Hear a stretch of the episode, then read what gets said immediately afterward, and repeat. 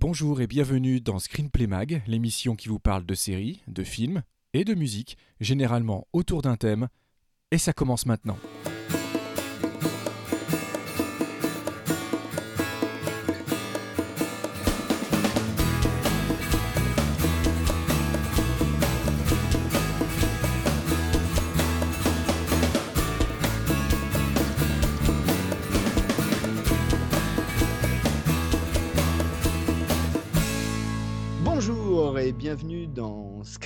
Épisode 6. 6, Tu comptes bien. 6. Toujours euh, accompagné euh, de Vivien Lejeune. Je rappelle, hein, on fait des grosses sessions d'enregistrement. Donc euh, là, on est à notre troisième émission aujourd'hui, je pense. C'est ça. donc voilà. Donc si on zappe un peu les présentations, vous inquiétez pas, c'est normal. alors, sur cette émission, la prochaine et la suivante, on va attaquer un énorme morceau. Pour être complètement transparent, euh, Vivien et moi, on en parle depuis euh, quasiment qu'on se connaît. Euh, c'est de, parler de. On avait déjà fait une émission sur l'Odyssée galactique, donc ces séries télé qui vous emmènent dans un espace inconnu à la découverte d'espèces étranges et de mondes fabuleux. et eh bien là, c'est quasiment l'opposé, c'est-à-dire c'est l'Iliade de l'espace.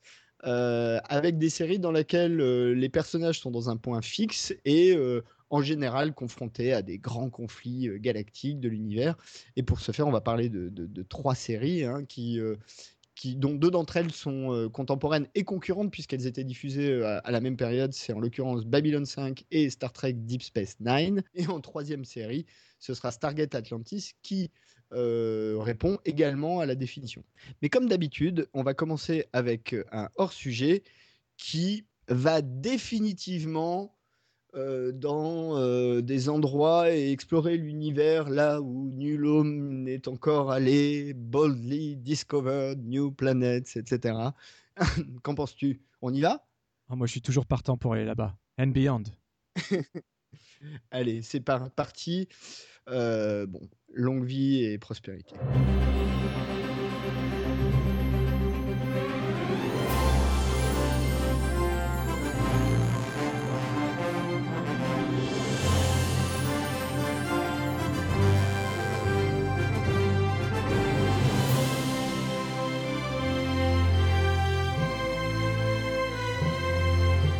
Je te laisse commencer puisque comme, comme on l'avait déjà fait il y a deux émissions, il est l'heure du verdict.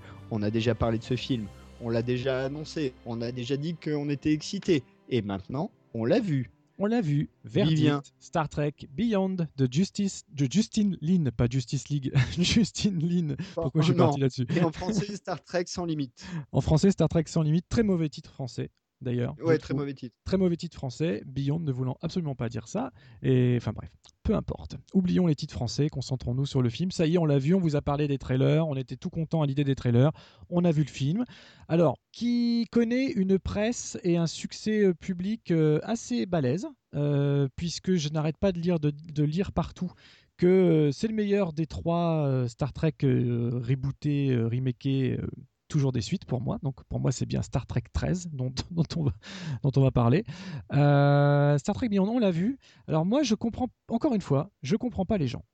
J'ai aimé le film, j'ai passé un super moment, c'est rythmé, on est content de retrouver les personnages. Euh, je l'ai vu en, en IMAX, l'expérience est absolument incroyable, une 3D immersive, c'est fabuleux. Mais où est l'histoire? Moi vraiment, je, je, reste très très mitigé sur mon verdict final parce que euh, surtout l'année des 50 ans de la saga, je m'attendais à, certainement un petit peu plus de substance quand même. Rappelons que Star Trek, c'est quand même à la base des histoires et des, scénarios euh, un peu plus poussés justement qu'un Star Wars. C'était vendu comme ça. Alors, beaucoup reprochaient déjà ça au J.J. Abrams, mais finalement, en rétrospection, on peut se rendre compte à quel point ils étaient écrits, et ils racontaient beaucoup de choses. Là, Star Trek Beyond, franchement, ça raconte rien d'autre que euh, il y a un danger, un grand méchant, on se retrouve perdu sur une planète et faut qu'on sauve, euh, faut qu'on sauve l'équipage. Point. En gros, c'est pire que ça même. Moi, en gros, c'est ouais.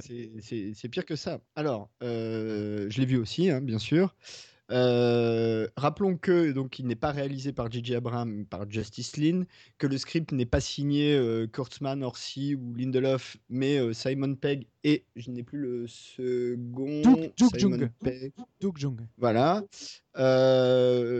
Donc le film n'est pas du tout déshonorable. Il y a même des, très, des, des scènes vraiment bien troussées. euh, euh, L'attaque de l'Enterprise, euh, la scène finale, la scène avec Sabotage des Beastie Boys qui devient définitivement le morceau, le Emblématique. morceau qu'on retrouve voilà, emblématique de, de la série. Ceci étant dit, pour moi, le, le- le principal défaut de ce Star Trek Beyond, c'est que c'est un film qui est construit comme un épisode.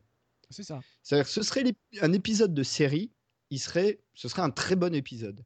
Mais le problème, c'est que là, c'est un film. Donc, concrètement, hein, et sans dévoiler l'intrigue, parce que voilà, mais en gros, tu as une première partie qui est pas inintéressante d'ailleurs, dans laquelle euh, le- l'Enterprise est dans l'espace depuis plus de deux ans, et bah, les, ils abordent, mais vraiment à peine, le côté, bah, ça fait deux ans qu'on est dans une boîte de conserve et euh, ça commence à taper un peu sur le système. Et ça, c'est dommage parce que c'est vraiment un sujet intéressant qui aurait, été, qui aurait mérité, surtout que les personnages sont installés, de développer plus. Bon. Euh, ensuite, tu as le cœur du film où en gros, tu as trois ou quatre groupes de personnages, je sais plus, euh, qu'on suit parallèlement, avec chacun leur petite histoire. Donc, tu as Spock et McCoy d'un côté, tu as Kirk de, tout seul de l'autre, euh, tu as Scotty et euh, un nouveau personnage dont je ne parlerai pas euh, d'un autre côté, t'as Oura et, euh, et Sulu encore d'un autre côté, et puis à la fin on regroupe tout le monde et on conclut. Et c'est Star ça, Trek Beyond. à la fois, ça c'est c'est la seule chose qui est, qui est. La volonté était chouette. La volonté, c'était de. Les deux premiers films ont été vraiment construits sur le trio Kirk, Spock, McCoy. Là, ils ont voulu donner un peu plus de substance et faire vivre l'ensemble de l'équipage. Euh, sauf qu'au final, la série originale, c'est quelque chose qu'elle n'a jamais vraiment fait. Ça, c'est tout, ça a toujours été concentré sur le trio, et les autres personnages, aussi appréciés soient-ils, sont toujours restés des personnages secondaires.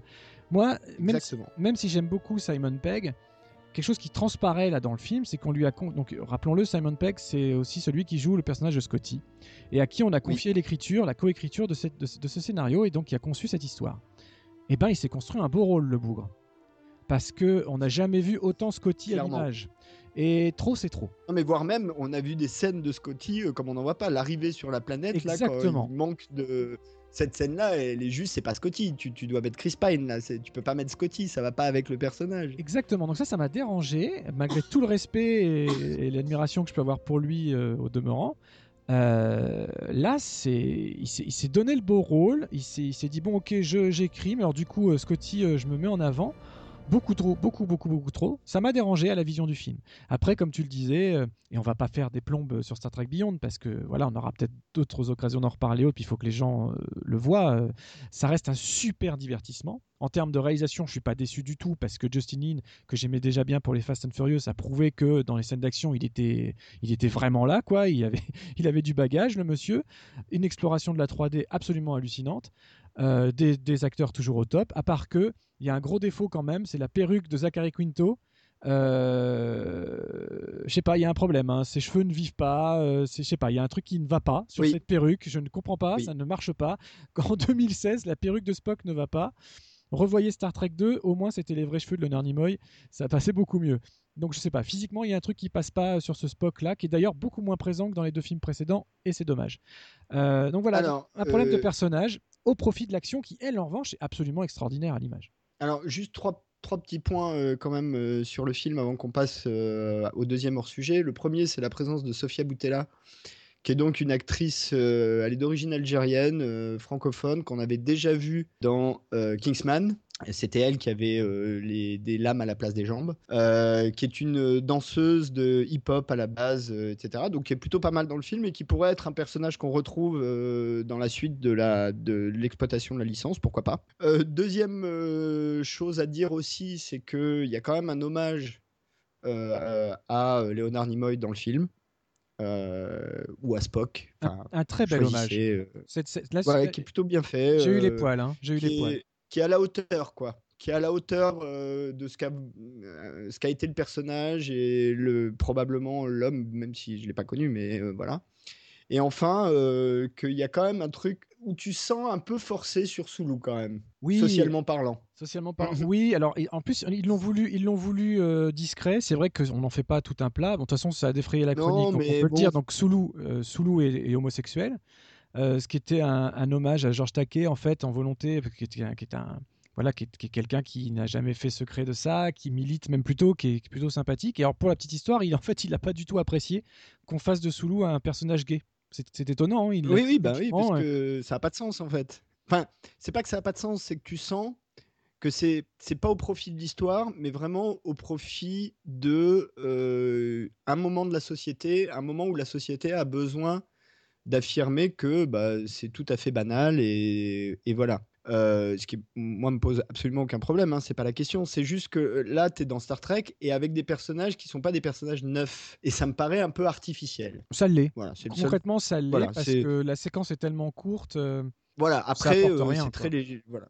Ça, mais voilà, c'est c'est vraiment histoire de dire, bon, bah, dans cet univers utopique du futur, parce que c'est ça Star Trek quand même, bon, il y a, cet élément-là. Voilà, bon, après, euh, ça nuit pas du tout. Enfin, ça n'a pas beaucoup d'impact sur le film globalement, il faut être clair. euh, et euh, à l'inf- toute la, la- la deuxième et la troisième partie, euh, a même un plutôt beau rôle. euh, il est assez visible. euh, il joue beaucoup avec Zoé Saldana, hein, puisqu'ils se retrouvent tous les deux tout seuls pendant assez longtemps. Euh, donc voilà. Donc euh, non, non, le, le film n'est pas désagréable. C'est un bon opus de la franchise, mais moi, pardon, je préfère, euh, je préfère Kurtzman Orsi et je préfère J.J. Abrams et je le crie haut et fort. Et je le Voilà. co et je le co-crie haut et fort aussi. Voilà. Alors juste pour dire, et on, Euh. on est un petit peu long, mais il faut le dire. Donc le, le quatrième opus est déjà engagé. Et de ce qu'on en sait, euh, Chris Hemsworth, qui jouait déjà donc le papa, papa Kirk dans, le, dans, le, dans la toute Ouais. première séquence du premier film, a déjà annoncé son retour pour Star Trek, 4 enfin, Star Trek 14. Donc, donc je ne sais pas, euh, on ne sait pas encore sous quelle forme, flashback, pas flashback, voyage dans le temps, pas voyage dans le temps. Mais si lui il est là, j'espère que Jennifer Morrison, toi aussi tu seras là. hein, tu nous écoutes, tu viens, hein, Jenny. Allez. Ouais, sauf que elle, elle, est- elle va être vieillie, forcément. Ça dépend si c'est une histoire de voyage dans le temps. Ah ouais, c'est pas faux. Parce que Bon, rappelons, en fait, rappelons en fait que Kirk a un grand frère. Ça, ça, on le découvre dans les, dans les comics, en fait, euh, qui sont dérivés des films. Donc, ils ont déjà eu un enfant avant lui. Donc, euh, il y a des choses à faire. Écoute, on verra. Euh, écoute, je vais continuer, hein, puisque moi aussi je vais parler de Star Trek, mais cette fois non pas de Star Trek Beyond, mais de Star Trek Discovery. Euh, et comme c'est le nom du vaisseau, avec un peu de chance, ils vont pas traduire le titre. Euh, J'en ai déjà parlé, hein, puisqu'on avait vu un tout petit teaser. D'ailleurs, a toujours rien de plus en termes d'image, et c'est bien normal. Mais entre-temps, le showrunner de la série, qui est Brian Fuller, a participé au TCA. Alors, TCA, je ne sais plus ce que signifie l'acronyme mais euh, c'est une, une série de, de conférences, euh, voilà, de Television Creator euh, Association. Voilà, c'est la- la- l'association des, des créateurs de télévision. Et il a, on a appris plein, plein, plein, plein de trucs. Oui, sur, attends, euh, alors je te, je- te coupe parce que tu sais pourquoi? Je suis sûr que c'est pour ça. En fait, il a écouté Screenplay. et il s'est dit, ils ont dit plein de bêtises en fait sur le contexte de Star Trek Discovery. Il est temps que je, ré- voilà, que je remette les pendules à l'heure. Donc euh, voilà, je suis sûr que c'est ça. Non, je me trompe. Bon, c'est pas grave. Allez, vas-y, dis-nous. Peut-être, c'est possible. En tout cas, on, on est sans doute pas les seuls à avoir spéculé euh, sur le euh, New Heroes, New Ships, euh, New Villains, New, tu New Trucs. Donc, euh, il a balancé plein de trucs. Déjà, il n'est pas tout seul euh, à créer la série, puisque si lui va la showrunner, il la crée avec Kurtzman. Donc, euh, quelqu'un qui, qui connaît bien l'univers, hein, puisque c'est quand même un des deux créateurs scénaristes des deux premiers opus réalisés par J.J. Abrams. C'est prévu, on l'a déjà dit, pour être diffusé sur CBS All Access, qui sera donc le service de SVOD de CBS, mais le pilote sera diffusé sur CBS en prime time pour, euh, je crois que c'est d'ailleurs pour fêter les 50 ans, hein, il me semble, quelque chose comme ça. Absolument. Enfin, c'est juste après, hein, voilà. Que, euh, alors ça aussi, c'est c'est tombé assez récemment. Netflix euh, va diffuser Star Trek Discovery en euh, plus 24 sur tous les pays où il n'y a pas CBS, donc tout le reste du monde en fait, tout en ayant déjà, et c'est déjà le cas, euh, les précédentes séries. hein. tu peux retrouver euh, toutes les autres séries Star Trek déjà sur Netflix. Donc les Français, par exemple, pourront regarder Star Trek Discovery en, en plus 24 sur Netflix, que la saison est prévue pour être de 13 épisodes, que dans les producteurs exécutifs, on retrouve un monsieur qui s'appelle Nicolas Meyer. Alors Nicolas Meyer, ça dit pas grand-chose pas grand monde, mais c'est lui qui avait réalisé La colère de Cannes, euh, par exemple, euh, et aussi euh, Terre Inconnue, l'épisode 6, qui sont les deux meilleurs probablement de la première série. que Fuller a annoncé. Alors, Fuller, pour rappeler, Brian Fuller, c'est le monsieur qui a derrière Dead Like Me, Pushing Daisies et Hannibal pour, pour, pour ses plus gros morceaux. Mais ce qu'on sait moins, c'est qu'il a été, il a été scénariste, il faisait partie de la writer room de Star Trek Deep Space Nine et Voyager. Deep Space Nine, dont on va parler dans notre dossier. Donc, il connaît bien aussi l'univers. On sait aussi que euh, l'action se déroulera dix ans avant euh, les aventures de la série originale, de ce qu'on appelle maintenant Star Trek classique, euh, ou The, Classical, The Classic Original Series, TCOS pour les, spécialistes, et que ça se passera dans ce qu'on appelle la Prime Timeline, qui est donc la timeline originale de la série originale. C'est-à-dire que le, a priori, ça, on ne tient pas compte de ce qui va se passer plus tard dans les reboots. Que le personnage central ne sera pas le capitaine, euh, mais euh, son premier lieutenant. Que a priori, ce sera une femme. Euh, que la série sera développée autour d'une intrigue globalement centrale, avec même, et même s'il y a des one-shots, il y aura quand même un cœur d'intrigue qui va se développer tout autour des, des 13 épisodes. Euh, et voilà, c'est à peu près tout ce qu'on sait, mais on sait déjà pas mal de choses quand même. Ah bah on en sait beaucoup plus que la dernière fois. Et en fait, une de ces nouvelles, et qui est peut-être la plus, la plus capitale, c'est donc, tu l'as dit, ça va se situer 10 ans avant l'ère Kirk Co. Et ben moi, c'est dommage, en fait, c'est bizarre, mais ça, m'embête un peu. Euh, je trouve que depuis, depuis, depuis 10 ans, on ne fait plus que tourner autour de, du contexte historique original et moi, je me faisais une joie, euh, et c'était déjà un peu le cas avec Enterprise avant, même si j'avais beaucoup aimé Enterprise. Mais moi, j'attendais vraiment à ce qu'on me propose un nouveau voyage, euh, un petit peu, voilà, qui se serait affranchi de tout ça. Euh, j'aurais bien voulu qu'on continue dans le post Voyager et dans le post Deep Space et dans le post Next Gen et qu'on aille plus loin et que et voilà qu'on nous propose une vraie série du futur alors que là on continue de revenir euh, aux origines aux bases. Après il faut voir le traitement etc. Mais voilà juste sur ça, sur le contexte historique, je trouve je suis suis pas plus emballé que ça. Je me dis à quoi bon. Euh, à quoi bon continuer d'explorer des choses qui en plus continuent d'être explorées et revisitées au cinéma en parallèle et comme on sait en plus que les deux univers ne vont pas se côtoyer c'est un peu spécial je... voilà j'attends de voir bien évidemment hein, je serai au rendez-vous oh là là bien sûr que je serai au rendez-vous au taquet même mais euh, je suis un peu perplexe sur, ce, sur cette décision là au final j'aurais préféré euh, quelque chose de 100% nouveau quoi une nouvelle série Star Trek bah, je suis assez d'accord euh, alors moi j'aurais pas forcément préféré que ça aille plus loin dans le temps euh, en revanche, j'aurais bien aimé que ce soit contemporain avec le, la timeline des, films et que ça se passe dans le même univers. Du, coup, de, créer un univers d'une certaine manière étendu au film et avec des choses qui auraient pu se répondre, pas forcément au niveau des personnages, parce qu'on sait que c'est compliqué pour des raisons de production et de calendrier, mais en revanche que ce qui se passe dans quelque part ait des conséquences, euh, enfin ce qui se passe à la télé des conséquences au cinéma et inversement. Euh, moi, les, univers déconnectés comme ça, euh, ça me plaît pas trop. Je l'ai déjà dit pour les trucs de super-héros et pour DC notamment, j'aime pas ça. Euh, j'aimerais bien que DC, bah, l'univers télé et l'univers film, ce soit le même.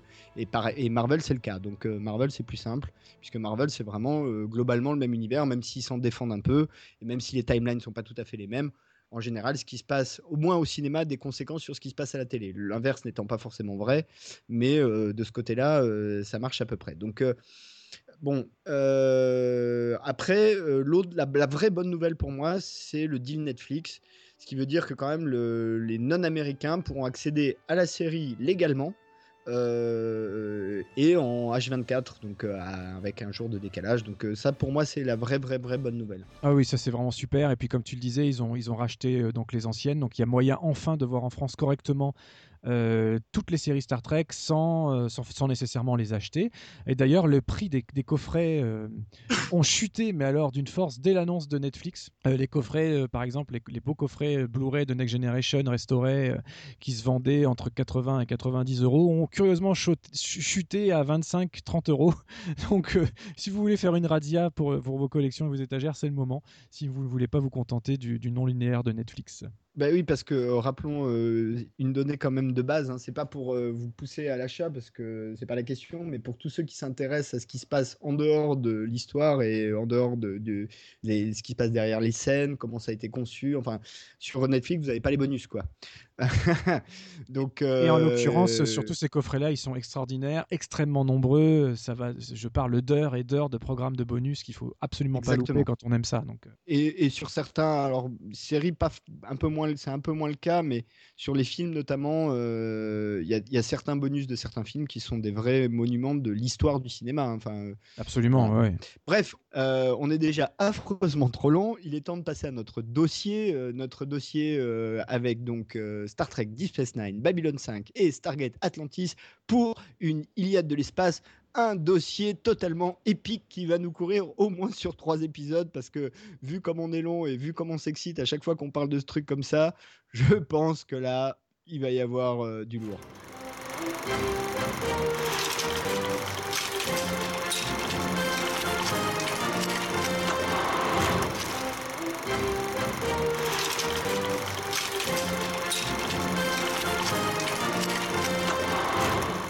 On y est On Ça y y est, est, on l'a incroyable, fait incroyable, les gens. On vous l'avait promis. Rappelez-vous pour ceux qui nous avaient écoutés dans notre euh, screenplay qu'on avait baptisé Screenplay Univers. Donc on vous avait parlé que je me souvienne de Star Trek Voyager, de Galactica et le troisième c'était plus Farscape, voilà. Farscape. Euh, donc on vous avait promis cet épisode-là. On y est, on est bien. C'était d'ailleurs le- l'accroche qu'on avait fait à l'époque, il me semble.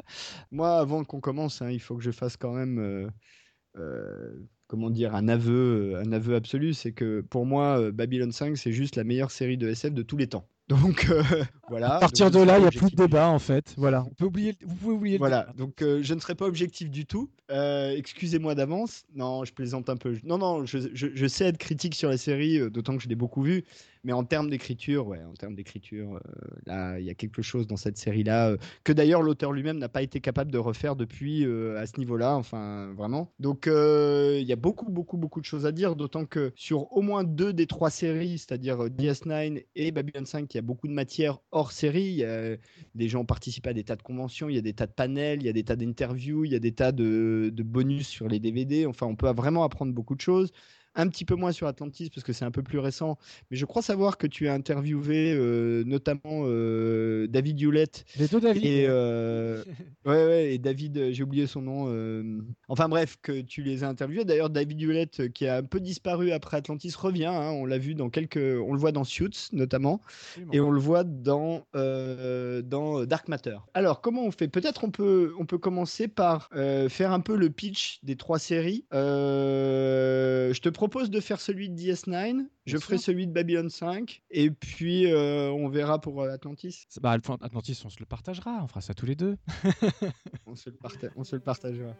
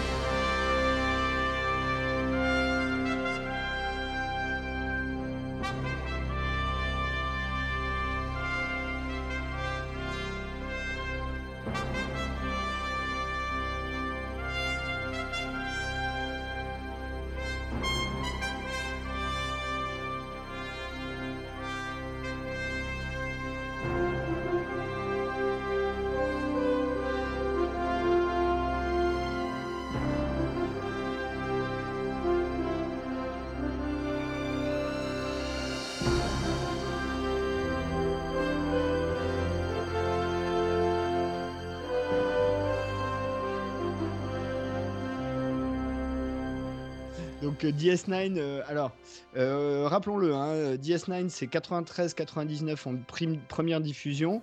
Babylon 5 c'est 93-98 en première diffusion et Atlantis c'est 2004-2009 en première diffusion.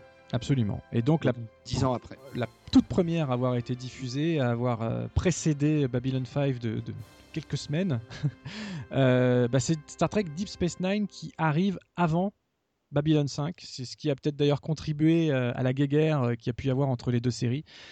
Pour faire simple, le commandant Benjamin Sisko est envoyé au nom de la Fédération sur une station anciennement cardassienne, et oui j'emploie directement les mots des aliens parce que sinon je vais pas m'en sortir, euh, qui est à présent sous contrôle de la Fédération en accord avec le peuple bajoran qui a longtemps été euh, martyrisé par les cardassiens. En gros, euh, le pitch c'est à peu près tout, sauf que quand il arrive, ce Benjamin Sisko, il y a toute une croyance religieuse qui font que les bajorans, en tout cas une grande partie des bajorans, le considèrent comme étant l'émissaire qui va pouvoir guider le peuple aussi bien social que spirituel vers vers le futur de vers leur futur, vers la reconstruction de leur vie en fait. Deep Space Nine, c'est une station, donc par définition, elle ne bouge pas. Sa caractéristique, c'est qu'elle est située à côté d'un vortex qui en fait une, une espèce de, douane, de frontière immanquable pour tous les gens qui veulent passer d'un quadrant à l'autre. Donc, comme dans toutes les séries Star Trek, on suit un équipage constitué comme d'habitude d'un chef ingénieur, d'un médecin, euh, d'un premier officier, euh, d'un conseiller. Enfin voilà, on suit le, le même schéma que d'habitude, sauf que, eh ben, on perd cette notion du voyage qui est euh, cher à toutes les autres euh, séries Star Trek. On y reviendra quand même progressivement avec euh, justement le vortex qui part, qui, permet quand même de visiter d'autres mondes, etc. Mais donc c'est surtout une série politique, un peu guerrière. et ce qui en fait vraiment la cousine, la cousine de, de, Babylon 5, dont que tu vas nous pitcher juste après. Juste pour dire que Straczynski, quand il a pitché Babylon 5, il prétend l'avoir pinché aux gens de Paramount, mais vraiment des années et des années avant. Donc il n'accuse pas les créateurs de Deep Space Nine de plagiat direct.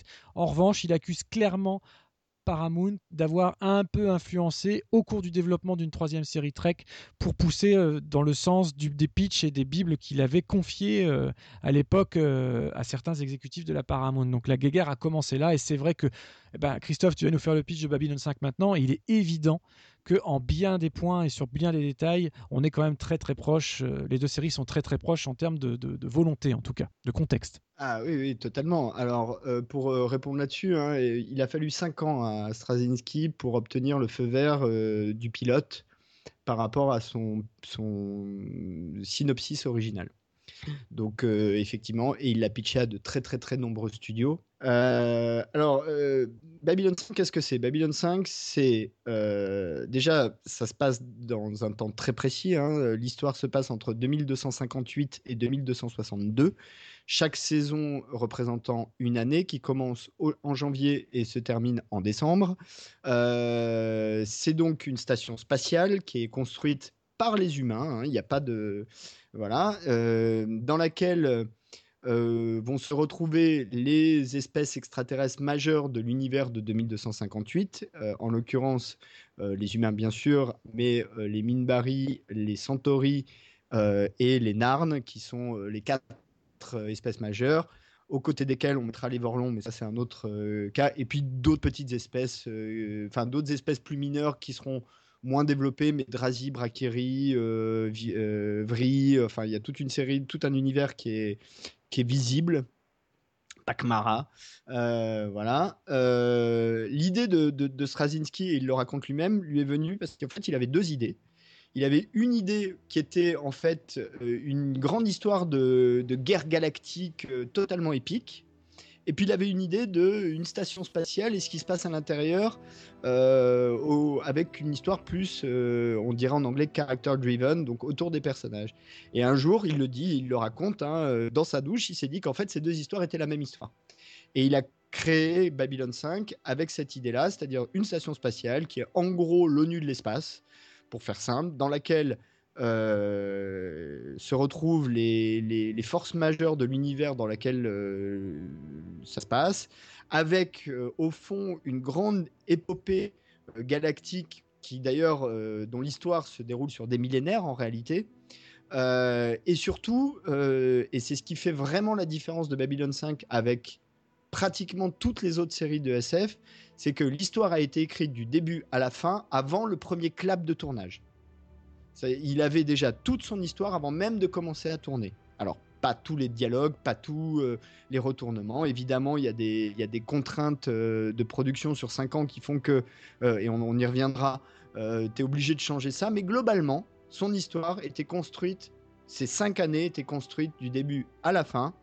Euh, et ce qui fait que dès le début, même quand tu vois peu de choses, tu sens que derrière, il y a un univers très, très, très, très, très construit.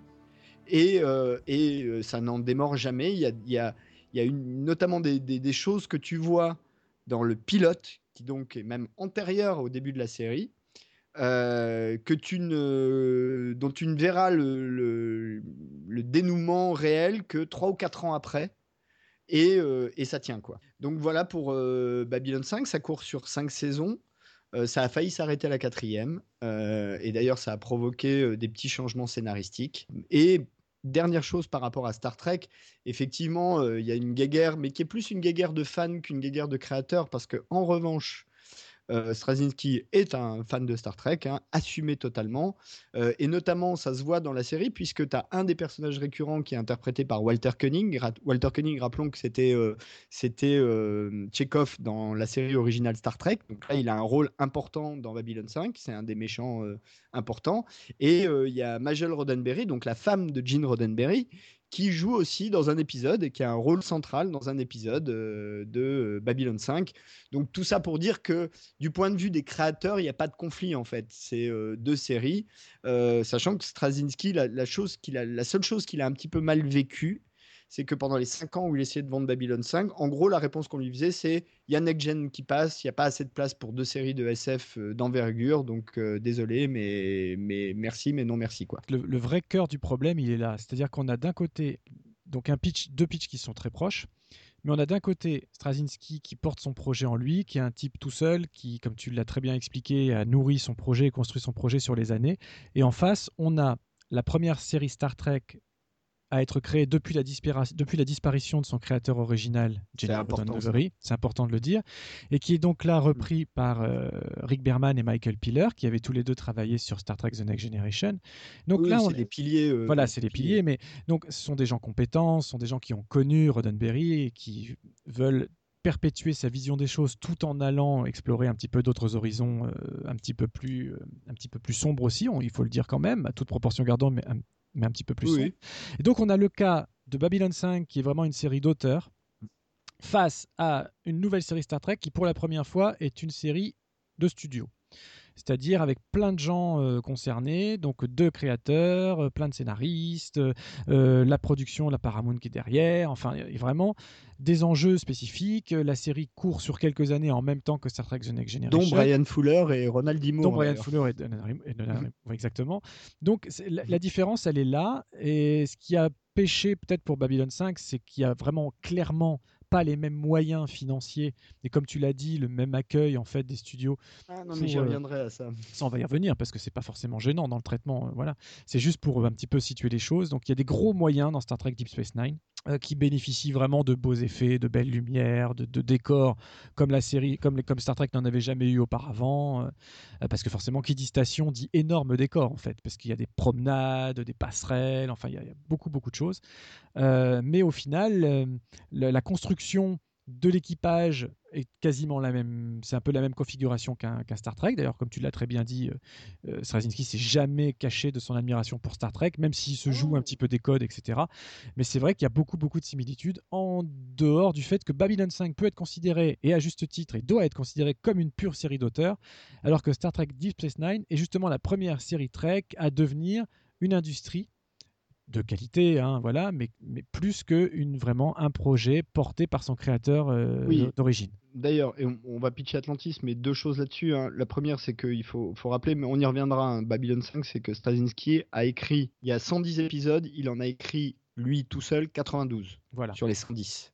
Tout est dit. Il euh, n'y a, pas de, y a pas de writer's room euh, dans Babylon 5, il y, a pas de, y a un mec qui est aux commandes, qui, qui est vraiment aux commandes. Et on y reviendra parce que c'était vraiment même un peu dictateur des fois. Hein. Enfin, t'as pas le droit d'improviser hein, dans Babylon 5, par exemple. C'est totalement interdit. Euh, même s'il y a eu des petits incidents quand même, mais bon.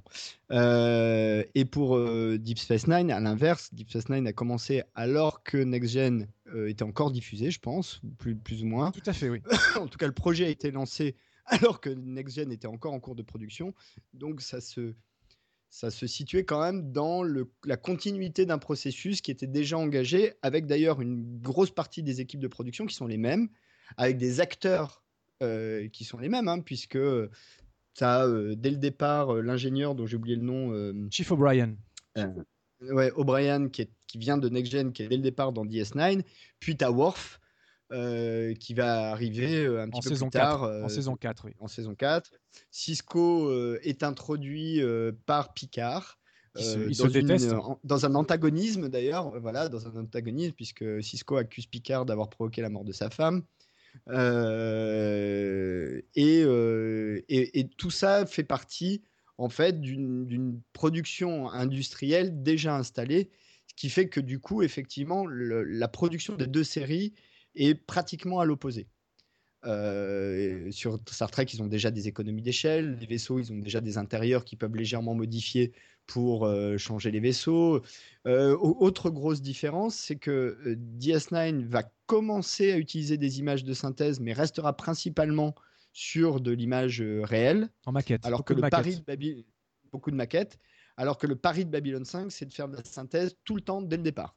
Ce qui était très novateur à l'époque ce qui est un petit peu compliqué quand tu regardes aujourd'hui parce que euh, bon, euh, c'est des images de synthèse de 93, donc euh, évidemment c'est pas ce qu'on peut voir maintenant, c'est pas la technologie qu'on voit maintenant. voilà. Peut-être on pitch quand même Atlantis parce que sinon on, on, va on, va pas Atlantis Stargate Atlantis. Alors bah, Stargate Atlantis déjà c'est une série Stargate. Il faut commencer par dire ça. Deuxième du nom. c'est la seconde. La deuxième du nom, exactement. En fait, c'est le premier spin-off. Euh, qui a été conçu à peu près au moment de la saison 7 euh, de SG1, euh, donc la série principale.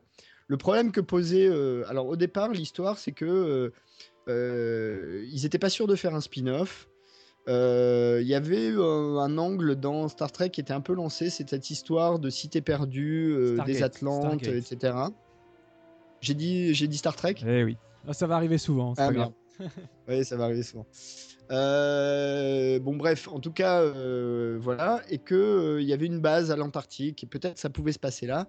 Mais ce qui posait un problème, c'est que comment tu justifiais qu'il y a un cast tout nouveau et qu'il n'y ait pas l'ancien cast. il y a tout un, tas de questions. Ils ont résolu le problème. En gros, en faisant de Atlantis donc une, ville hein, qui se situe sur une sur une euh, planète de la galaxie Pégase, contrairement à la Voie lactée qui est la galaxie de base, sachant que Star Trek, euh, Stargate, pardon, euh, à la base est quand même contemporain, même si c'est de la SF.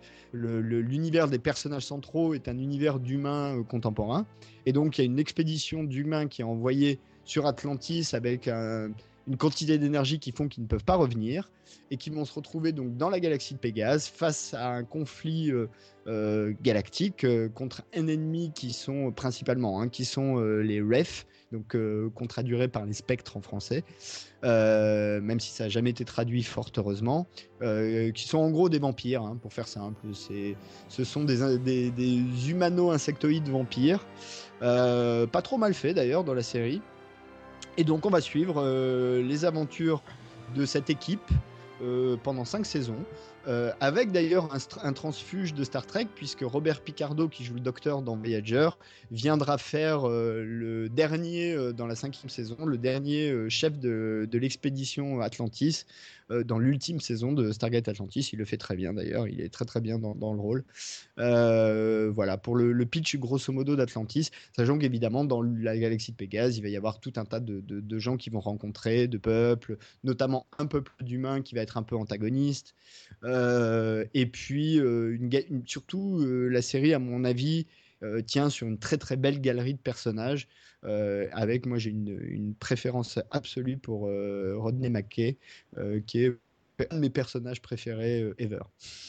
pareil. Et un petit, alors, juste pour le, pour le fun, la série fait 100 épisodes. D'ailleurs, Meredith Rodney McKay, pour être précis. Oui, c'est vrai.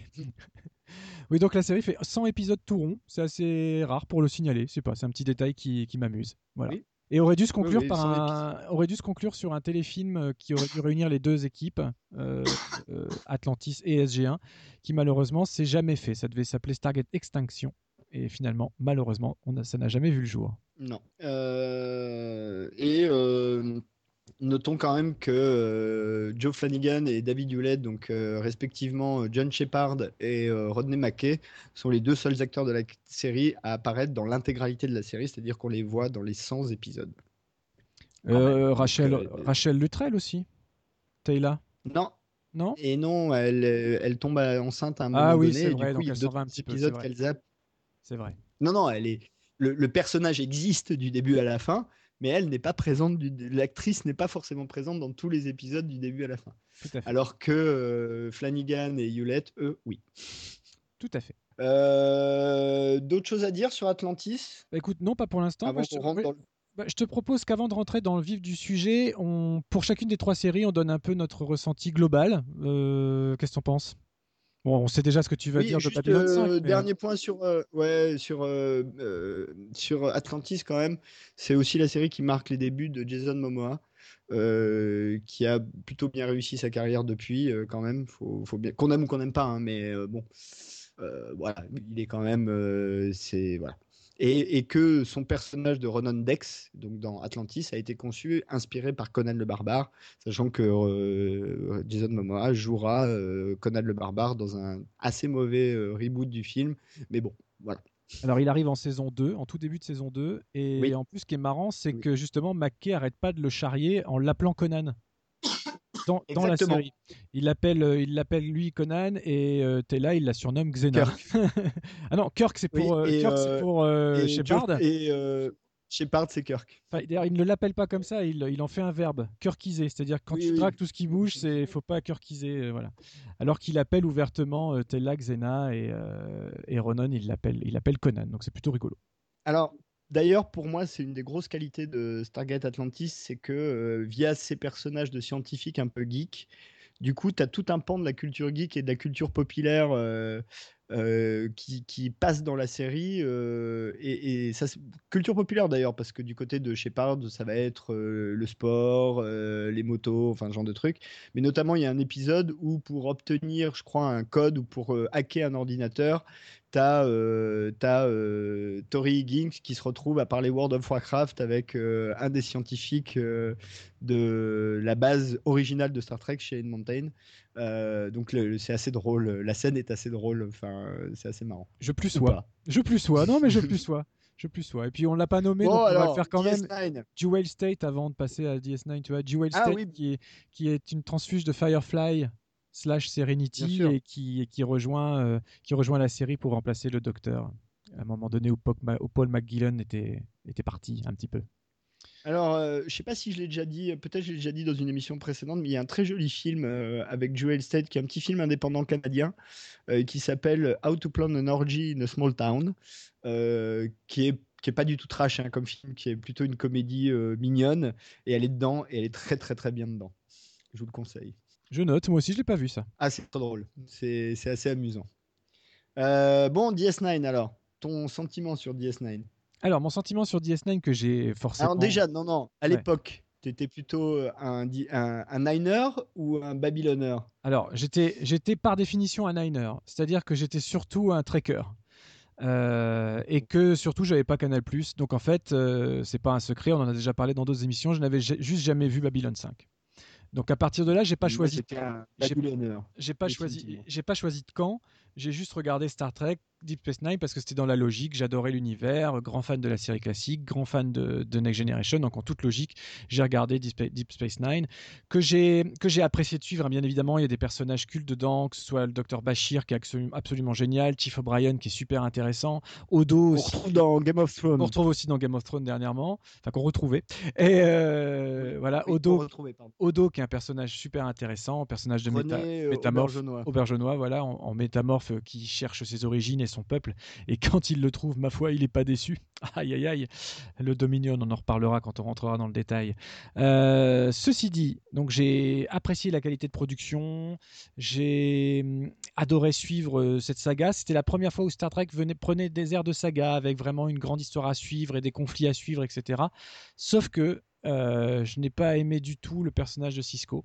J'ai jamais pu m'identifier à ce personnage. Je trouve l'acteur pas bon. Ah, il est très, Brox, hein, pour, le, pour ne pas le citer, mais citons-le, il est, il est pas mauvais, il, est très mauvais. Il, il, semble pas investi dans l'univers Star Trek. Pour avoir vu le documentaire fait par William Shatner qui s'appelle The Captain, ce qui était vachement sympa, où il apparaît dedans comme étant complètement déjanté. Euh, enfin, tu sens qu'il s'en fout, quoi.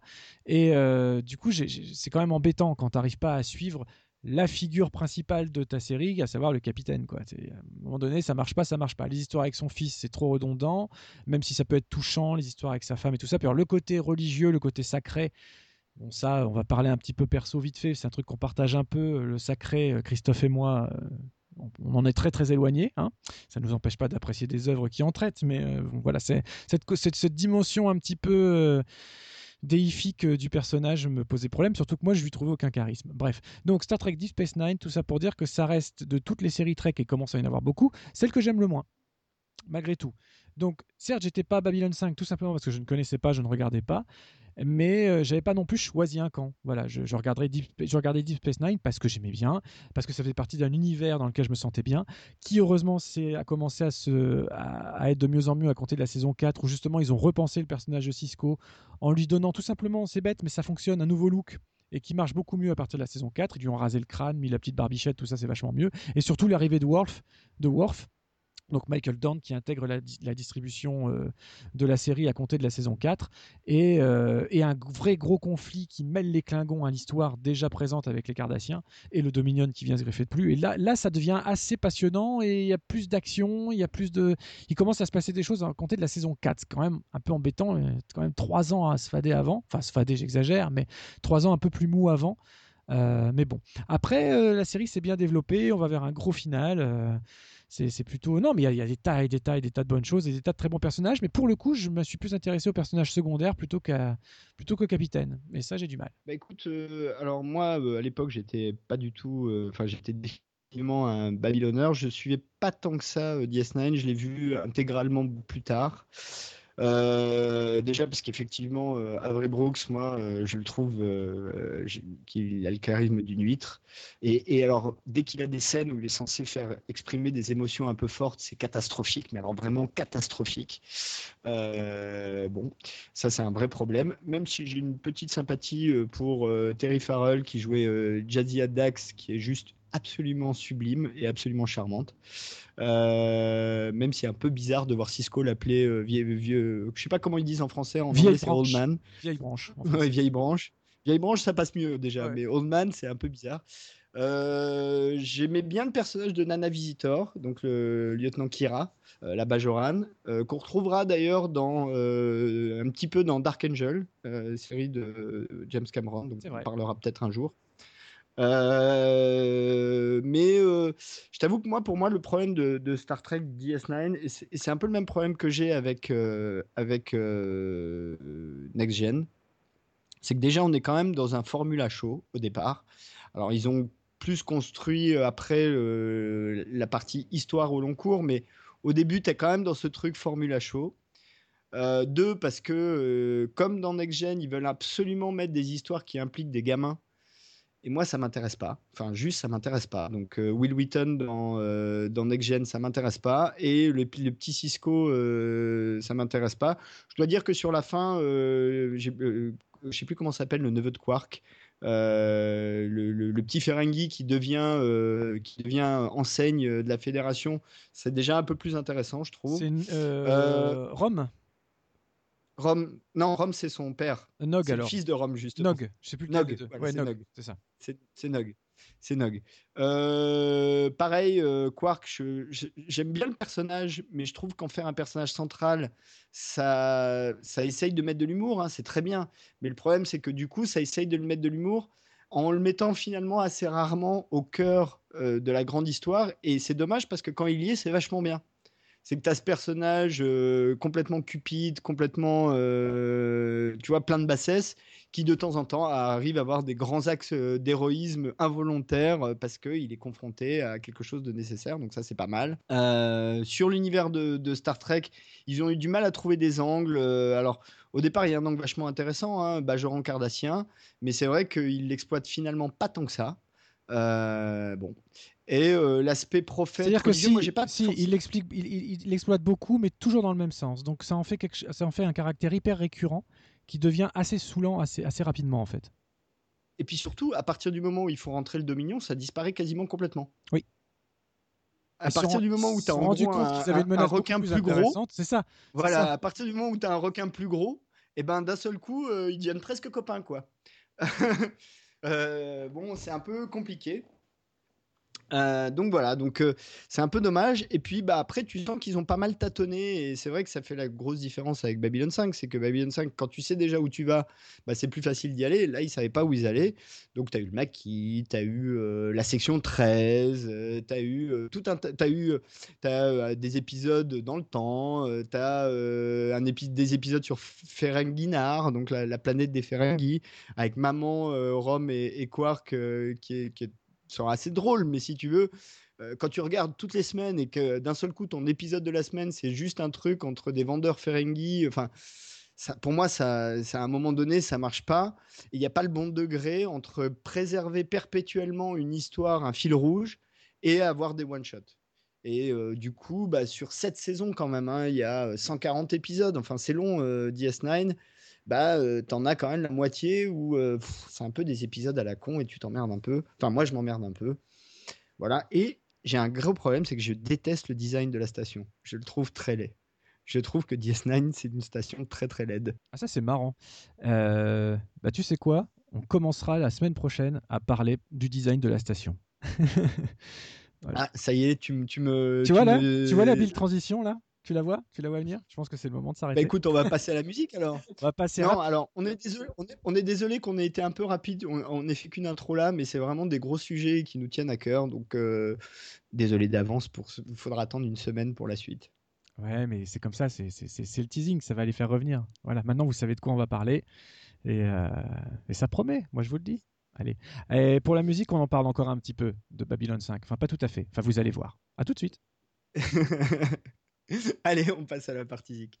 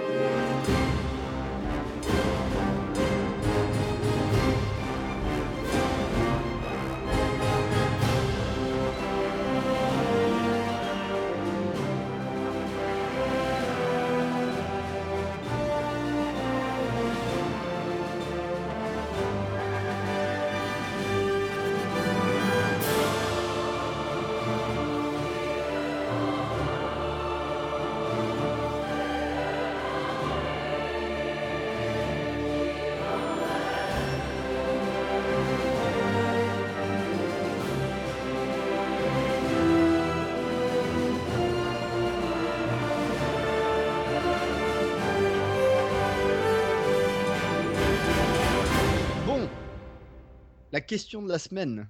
La question. La question de la semaine. La question zik de la semaine. Euh, y a-t-il un rapport entre Babylon 5 et, je vais le dire en anglais parce que quand tu le dis en français, c'est juste trollé, Odyssey 5 Odyssey 5 T'aimes pas dire Odyssey 5 Odyssey 5, non mais Odyssey 5 c'est laid quand même. Non mais c'est super laid, mais c'est à l'image de la série je crois, non? Ouais, la série était pas exceptionnelle quand même. Il faut bien le dire. On va faire, voilà, pour la partie Zik, euh, c'était. En fait, souvent, il y a, hum, on peut rapprocher avec le numéro 5, Babylon 5, Odyssey 5, etc. Non, non. Christophe va se faire une joie de rétablir les choses. Les deux seules séries dérivées de Babylon 5 sont. En fait, il n'y en a qu'une, c'est Crusade. Crusade, Après, il y a eu euh, un téléfilm quand même. Il y a eu des, voilà, il y a eu euh, une tentative. Non, c'est plus qu'un téléfilm, c'était un pilote en fait, Legend of the Rangers, mais mais ça n'a jamais été au-delà du pilote et qui est assez raté d'ailleurs. Donc euh, c'est normal que ça n'ait pas été au-delà du pilote. Voilà.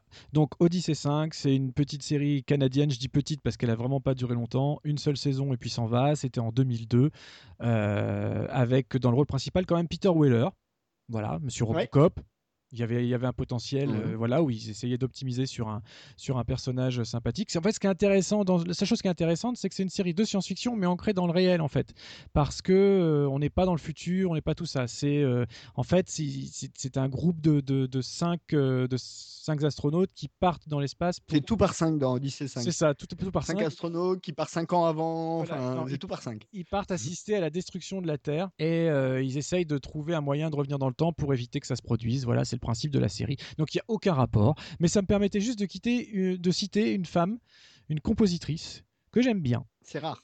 C'est très rare, il n'y en a pas beaucoup. Qui s'appelle Laura Carpman, qui est absolument adorable et euh, que vous connaîtrez peut-être parce qu'elle a composé la musique de la série Taken, produite par Spielberg. Euh, Disparition, ça s'appelait en français, une série de SF en 10 épisodes, sur saga en trois générations autour de- d'enlèvements aliens, etc., qui était plutôt, plutôt pas mal. Et c'est elle qui avait fait ça. Voilà, et j'avais juste envie de la citer et puis de vous faire découvrir le générique de- d'Odyssey 5, pour le dire comme ça, qu'on écoute tout de suite.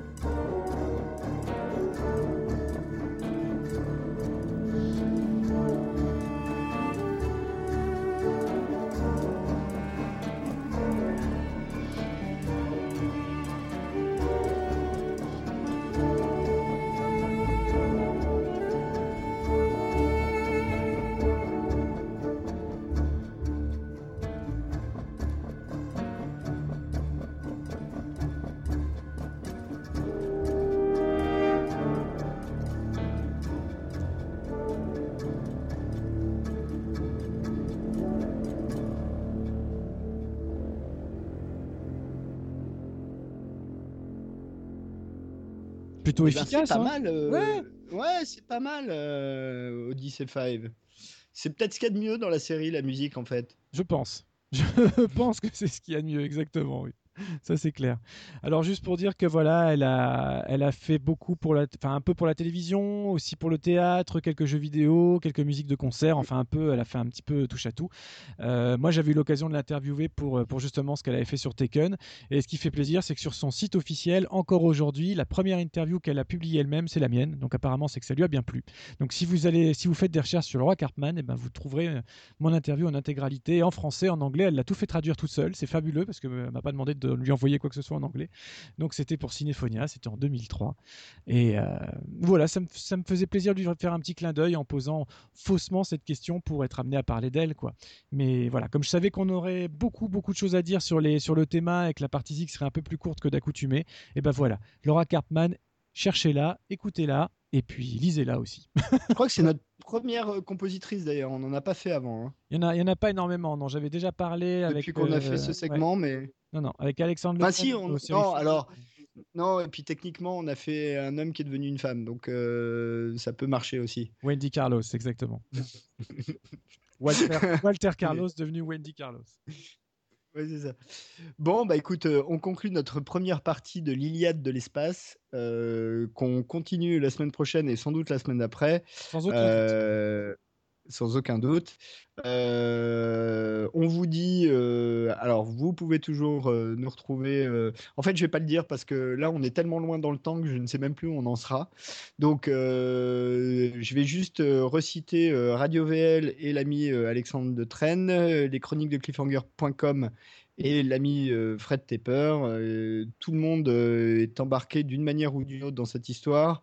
Donc, je ne cesserai pas de les citer. L'écran fantastique pour toi, Vivien. Bien sûr.